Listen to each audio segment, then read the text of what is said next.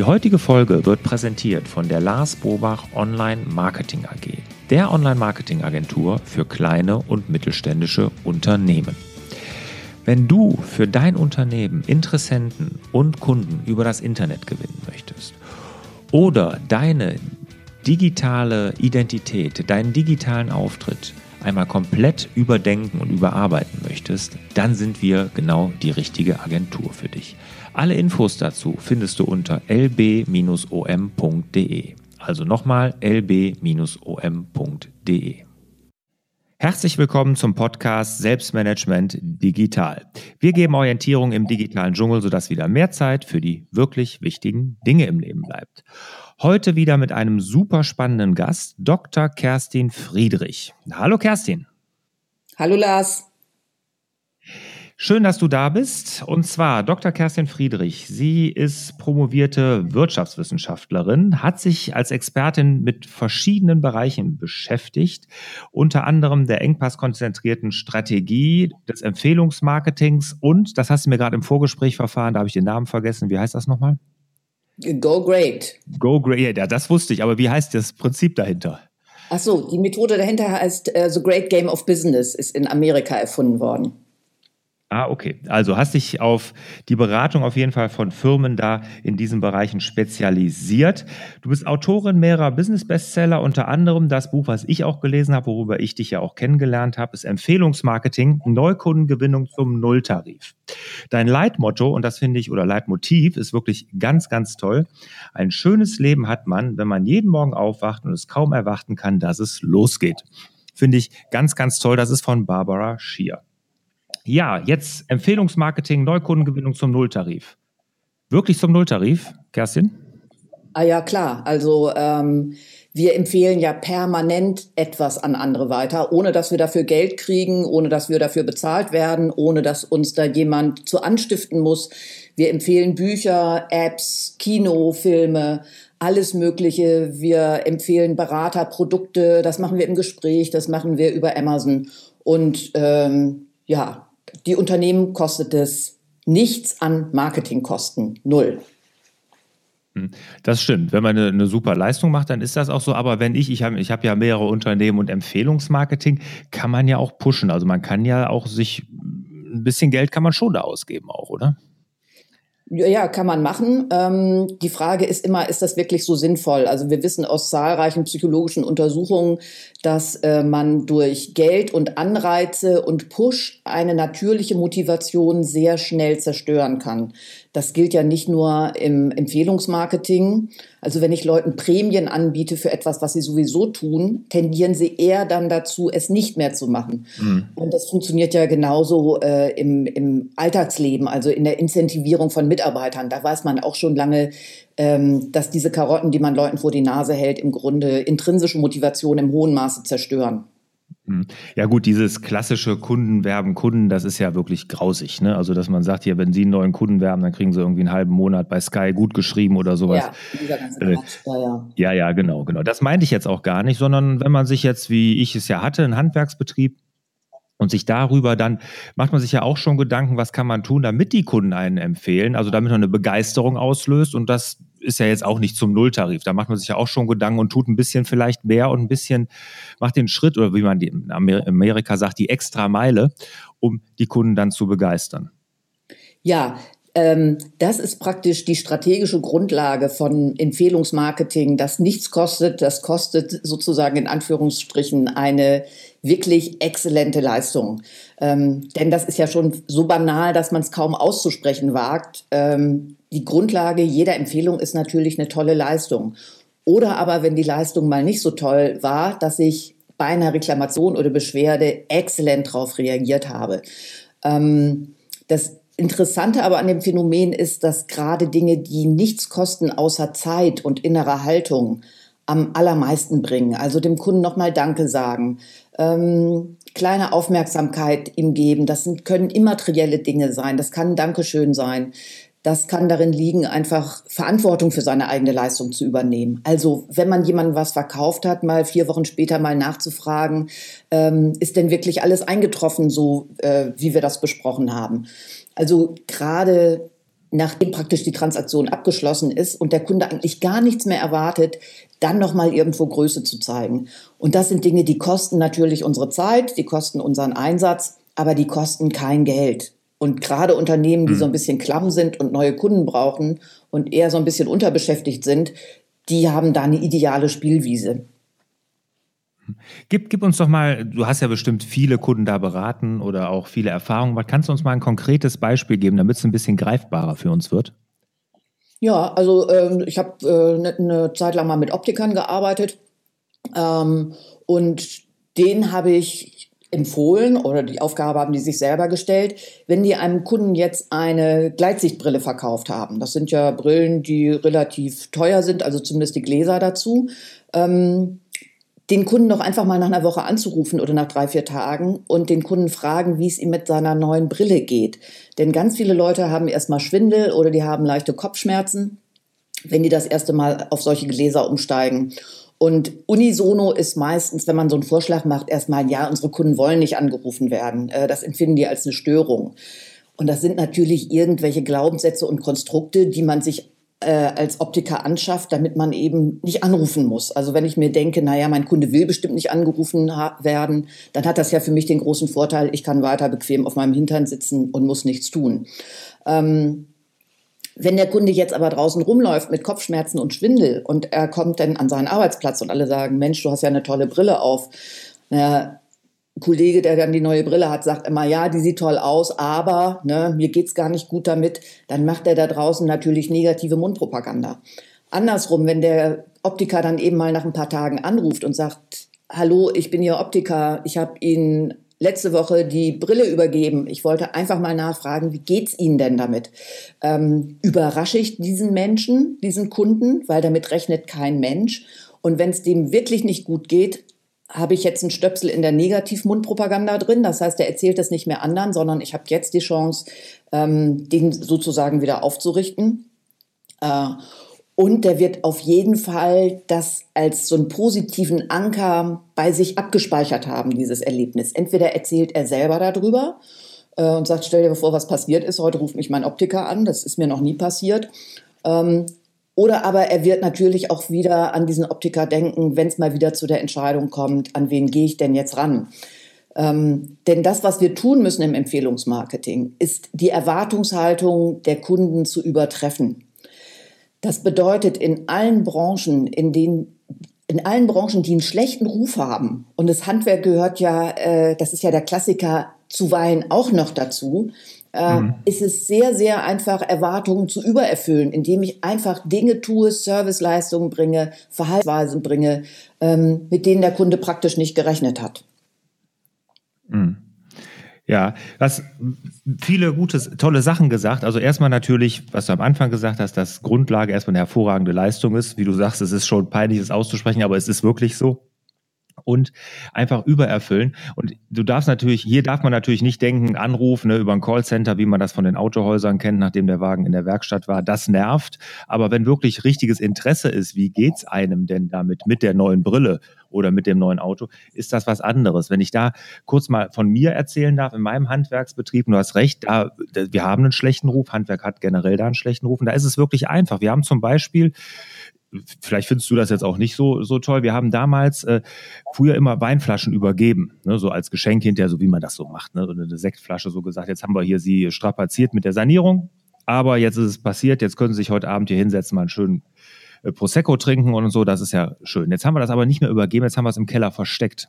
Wir haben es also einfach nur da gelassen und der Kunde teilweise Tage später erst gefunden und ähm, das war auch immer so eine positive Überraschung, wo die gar nicht mehr mit gerechnet haben. Dann beim Putzen oder Aufräumen, dann sehen sie das plötzlich noch. Ne? Das war auch immer eine schöne Sache. Oder, was mir auch einfällt, was auch gut kam, gerade für Handwerksbetriebe, ich hatte ja da knapp 30 Leute hinterher, habe keine Baustellen mehr gesehen. Aber was ich immer gemacht habe, ich habe die Kunden angerufen, bevor die Rechnung rausging. Ne? Und da haben sie immer gewundert, oh, der Chef ruft mal an, ne? den haben wir ja gar nicht gesehen. Das war auch immer so, haben sie nicht mit gerechnet, hat auch was Positives gebracht. Ja, das sind super Beispiele. Ich erinnere mich noch, ich habe hier mal einen Wintergarten angebaut. Da kam so ein Tiefbauunternehmen, die hatten sich auf Privathaushalte spezialisiert, also nicht die großen Sachen machen, sondern eben so kleine Fundamente und sowas. Und da kommt der Vorarbeiter als erstes und drückt mir seine Visitenkarte in die Hand. Das sind absolute Kleinigkeiten, das werde ich aber nie vergessen. Also erstmal weiß man, wie der Mensch heißt, weil der stellt sich vor, das hat man aber sofort wieder vergessen und dann macht man nicht so nah an den Ranrücken und gucken auf seinem, auf seiner Hose, manchmal steht da ja so ein Name. Ähm, das drückt auch eine ganz andere Wertschätzung dem Mitarbeiter gegenüber aus. Das ist nicht irgendeiner, sondern der stellt sich mit Namen, mit einer Karte vor und ähm, oh sorry, jetzt klingelt bei mir das Telefon. Ähm, ich habe es nicht auf Flugmodus gesteckt. So, ähm, und also das heißt, das sind ganz, ganz einfache Dinge manchmal. Oder dieses äh, Verstecken der Flasche. Ähm, das ist auch eine super Geschichte. Und wenn man sich mal mit seinen Mitarbeitern hinsetzt äh, und denen ähm, das erklärt, dass man nach solchen Kleinigkeiten sucht, ist man total überrascht, wie viele Ideen Leute haben, äh, mit denen man Kunden wirklich überraschen kann. Also äh, da braucht man auch keinen Unternehmensberater für. Das ist ja wirklich so simpel. Ähm, das kann jeder mit Bordmitteln sehr, sehr schnell umsetzen. Mhm. Ja, auch wichtig, genau, Mitarbeiter mit ins Boot holen. Bei uns sind auch ganz viele dann von den Leuten vor Ort, ne, die dann gesagt haben, hör mal, sollen wir das nicht mal so und so machen oder bei einer großen Baustelle hinterher wirklich mal einen Putztrupp durchgeschickt oder solche Sachen, wo die Kunden dann einfach auch nicht mit rechnen. Und da kommen die Ideen oft von den Mitarbeitern selber. Das, das stimmt. Ähm, was würdest du denn, denn sagen, was siehst du denn für Fehler, die da immer wieder gemacht werden im Empfehlungsmarketing? Ne? Was, was, äh, was sollte man auf keinen Fall tun? Also erstmal Fehler Nummer eins, dass den Leuten wirklich piep egal ist, was sie für einen emotionalen Eindruck beim Kunden hinterlassen. Also die meisten Leute, die äh, glauben ja, wenn sie irgendwie ein gutes Auto übergeben haben, wenn sie äh, irgendwie einen schönen Ofen dahingesetzt haben oder sonst irgendwas gemacht haben, äh, dann ist der Fall damit erledigt und dann ist der Kunde zufrieden. Nee, ist er eben nicht. Es können zig Sachen passiert sein, die mir irgendwie auf die Nerven gehen oder die Sache an sich ist nicht so fehlerhaft, wie ich mir das Unternehmer vorstelle. Also das heißt, der größte Fehler ist erstmal die Ignoranz überhaupt gegenüber der Beurteilung der eigenen Leistung. Und zwar, weil sie alle Schiss haben, irgendwas Negatives zu hören. Ähm, also ich habe ja das Buch habe ich ja damals geschrieben, so mehr oder weniger in meiner Jugendzeit vor 25 Jahren ähm, und bin natürlich total sensibel bei diesem Thema. Und ich habe selber ein, relativ äh, altes, großes Haus, das ich permanent äh, reparieren muss, an dem immer was zu tun ist. Kein einziger in 25 Jahren hat jemals, nachdem er hier irgendwie eine Leistung abgeliefert hat, nochmal nachgefragt, wie zufrieden sind Sie denn damit? Äh, wirklich die einzigen, du hast es ja gerade gesagt, das sind dann diese, diese seelenlosen Callcenter-Anrufe, die man dann von seinem Autohaus kriegt. Ja. Ähm, mhm. Das ist mal das eine. Und das andere ist, weil man sich eben nicht mit dem Kunden wirklich auseinandersetzen will und weil man nicht in Beziehung gehen will, greift man dann zu solchen Idiotenmaßnahmen wie Kundenwerben, Kunden, ähm, du kriegst 50 Euro, wenn du mir einen Kaufinteressenten für äh, Pusemann Tuckel XY lieferst ähm, und all diese ganzen Geschichten. Man kann sowas machen, natürlich, aber man muss sich dann drüber im Klaren sein, dass das Vertriebsvereinbarungen sind und dass es nichts mit Empfehlungsmarketing zu tun hat. Denn wirklich empfehlen tun wir aus freien Stücken und aus intrinsischer Motivation. Ähm, wenn man zu solchen Vertriebsvereinbarungen äh, neigt und äh, dann gilt immer, man muss aber auch den Freund belohnen dafür. Das heißt, ähm, der kauft jetzt beispielsweise bei mir ein Auto, dann bekomme ich 100 Euro und der äh, Empfohlene bekommt auch 100 Euro als Prämie. Ansonsten hat man nämlich das mhm. Gefühl, man hat seinen, seinen besten Freund oder seine Bekannten verkauft für so einen Tipp. Und das macht man einfach nicht. Also dieser, mhm. dieser, ähm, dieser Glaube an Mechanismen monetärer Art, ähm, statt das Einfache zu machen und wirklich in Beziehung zu gehen mit den Menschen. Hm. Ja, toll. Die was ich auch glaube, wo, wo wirklich oftmals das Problem liegt, ist mit der, dass man sich nicht richtig auseinandersetzt, einfach sich mal in den Kunden versetzen. Und das tun die allerwenigsten. Auf der einen Seite hast du recht, die scheuen natürlich, weil sie Angst haben, dass mal was Negatives gesagt wird. Aber einfach mal, ich sage auch meinen Mitarbeitern immer, stellt euch jetzt einfach mal vor, wenn die mich fragen, was soll ich denn da tun jetzt? Da gibt es irgendein Problem. Da sage ich, was würdest du denn tun, wenn du Kunde wärst? Was würdest du von uns erwarten? Und, ähm, und dann vielleicht dann noch die extra Meile gehen. Ne? Also das, äh, die, dieses Hineinversetzen in den Kunden, das fehlt ganz häufig. Ne? Absolut. Was sagst du denn generell zu Werbe? Was sagst du denn generell zu Werbegeschenken? Ist das Empfehlungsmarketing oder nicht? Ja, ähm, diese Werbegeschenke sind ja häufig Dinge, auf denen jetzt der Name des, ähm, des Schenkenden draufsteht. Also irgendwie so eine, so eine, die 93. Tasse oder 55. Kugelschreiber auf dem dann von dem Unternehmen äh, der Absender draufsteht. Äh, da lockt man heute keinen äh, Hund mehr hinterm Ofen hervor. Das löst doch keine Emotionen mehr aus. Mit sowas sind wir zugeschüttet. Es geht immer darum, dass die Menschen in ihrer Individualität wahrgenommen werden wollen. Also vielleicht jetzt nochmal wieder, fällt mir gerade wieder ein, so ein, so ein Beispiel ähm, Optiker. Da ist jemand, der hat einen guten Kunden, der weiß äh, jetzt, der hat sich jetzt eine, eine, eine Brille mit optischen Gläsern, eine Sonnenbrille bestellt weil er nach äh, Mallorca fliegt. So, und dann flitze ich mal eben los äh, oder klick mir mal eben kurz bei Amazon was an äh, mit einem kleinen Reiseführer Mallorca und wenn der dann seine Brille abholt, kriegt er einen kleinen Reiseführer dazu. Das heißt, alles das, woran der Kunde sieht, ich bin hier mit meinen individuellen Bedürfnissen erkannt worden. Das sind Werbegeschenke in Anführungsstrichen, die einen ganz, ganz hohen emotionalen Wert haben. Alle, was Standard ist, ähm, ja, kann man machen, wenn man sich drüber freut, aber man muss sich drüber im Klaren sein.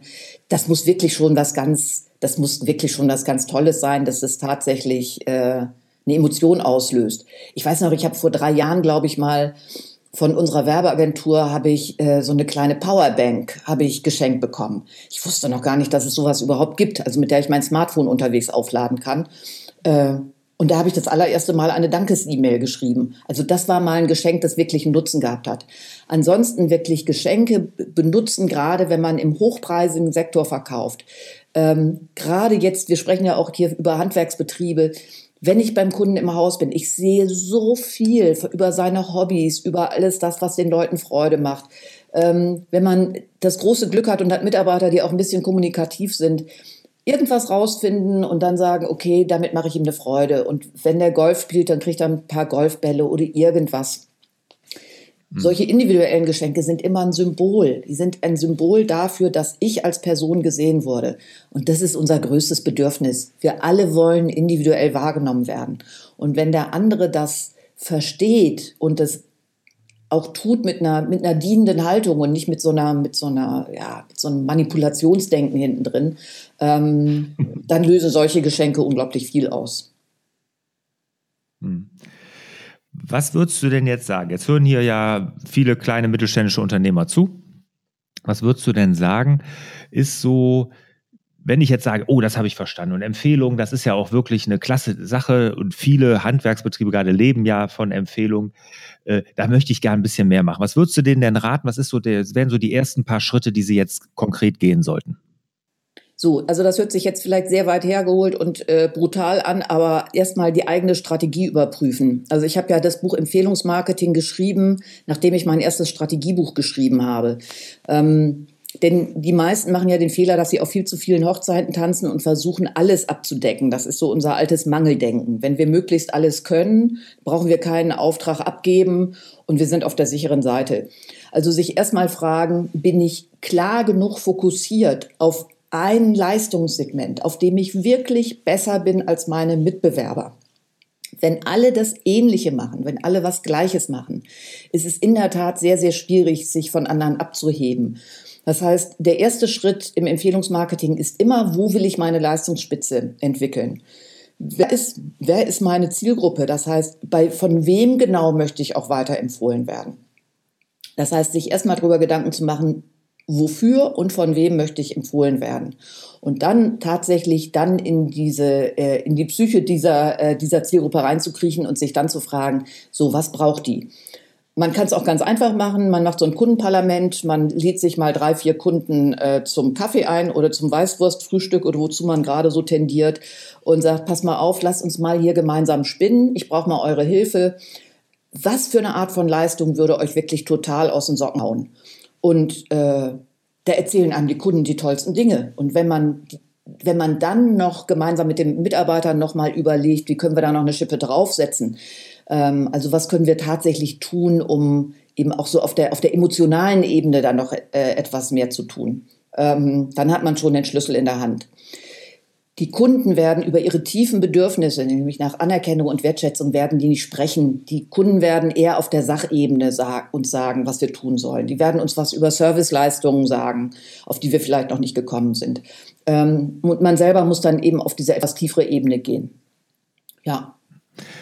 Super. Also, Strategie klar haben, Zielkunden klar definieren, Kundenparlament. Finde ich eine ganz, ganz tolle Geschichte. Habe ich noch nie gehört. Hast du da er Erfahrung mit gemacht? Ist das wirklich irgendwo angenommen worden so? Ja, reichlich. Also ich, äh, wie gesagt, ich habe ja, äh, mein Hauptberuf ist ja Strategieberater, äh, engpasskonzentrierte Strategie und die basiert im hohen Maße auf Kundendialog. Und immer wenn man nicht genau weiß, was man tun muss, in welche Richtung man innovieren soll, ähm, dann lädt man sich ein paar Kunden ein und sagt, passt mal auf, ich brauche mal eure Hilfe als Experte. Ich habe da folgende Idee oder ich habe folgende Frage und da brauche ich Input. Und dieser Satz, ich brauche Ihre Hilfe als Experte, ist so ein Zaubersatz, weil jeder Mensch hilft gerne und jeder Mensch ist gerne Experte. Mhm. Äh, und ich habe es noch nie erlebt, dass solche Veranstaltungen nicht zustande gekommen sind, sondern da kommen einfach Leute gerne und geben einfach mal Auskunft über ihre Bedürfnisse. Die meisten sind sogar wahnsinnig froh, weil sie eigentlich nie gefragt werden. Mhm. Also außer irgendwie so einer bekloppten Marktforschung, wo mich wieder irgendjemand aus dem Callcenter äh, irgendwie löchert. Mhm. Aber so richtige Anteilnahme an dem, was ich wirklich will, ähm, sind also die Riesenmehrheit, ich würde mal sagen, 95 Prozent sind bereit, sowas zu tun. Also diese Zauberfrage. Ist dann aber natürlich ja. wichtig, dass man ja, dass man sich dann wirklich auch eine homogene Zielgruppe aussucht. Also äh, wenn ich zum Beispiel, bleiben wir bei deinem äh, Beispiel, ich mache also äh, Haussanierung oder wie auch immer, ähm, dann ist es schon gut, wenn ich, wenn ich dann eine Zielgruppe habe, die auch über eine entsprechende Kaufkraft verfügt. Die hat ja komplett andere Bedürfnisse als jemand, der, äh, ich sag mal, jetzt so den letzten Euro zusammensparen muss und sogar noch so ein bisschen Do-it-yourself ähm, damit machen will. Also schon klare homogene Zielgruppe, also homogen im Sinne von hat ähnliche Wünsche und Ansprüche und dann kann man da irre viel rausziehen. Ja, ganz toll. Also, Kundenparlament mit dem Zaubersatz, ich hoffe, ich ergebe den jetzt richtig wieder. Ich brauche einmal Ihre Hilfe als Experte. Super. Genau, das ist er. Ja, prima.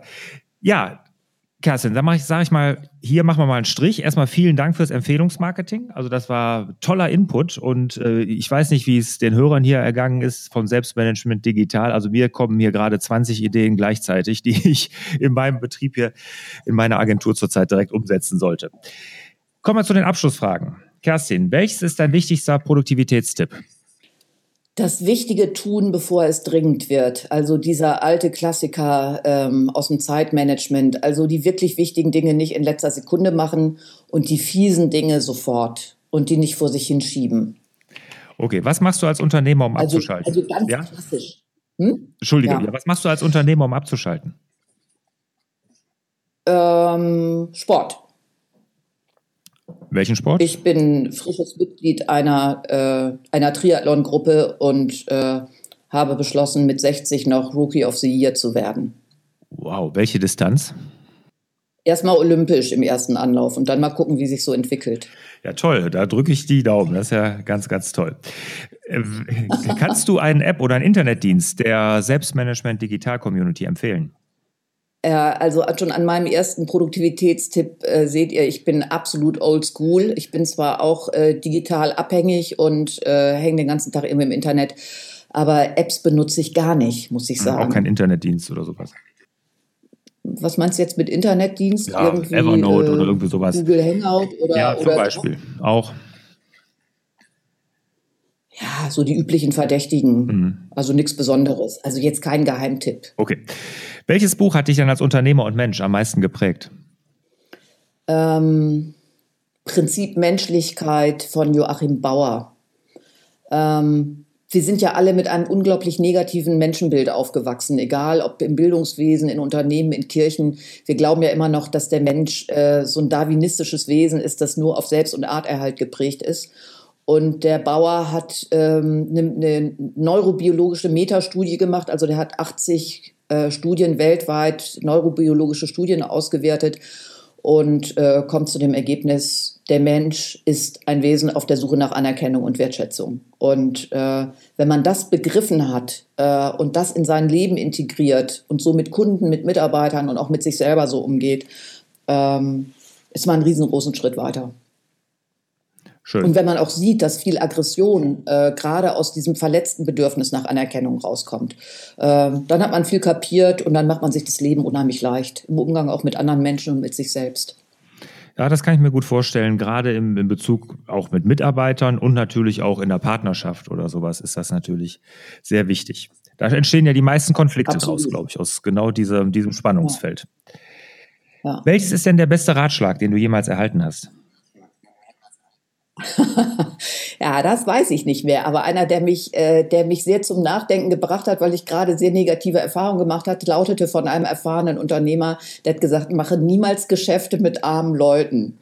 Also jetzt im geschäftlichen Sinne, nicht an arme Leute nicht verkaufen, das wäre fies, aber geh keine Kooperation an mit Leuten, die nicht im Leben auch mal erfolgreich äh, sind oder waren. Ähm, ja, und das, äh, das hätte ich mir früher mal zu Herzen nehmen können oder sollen.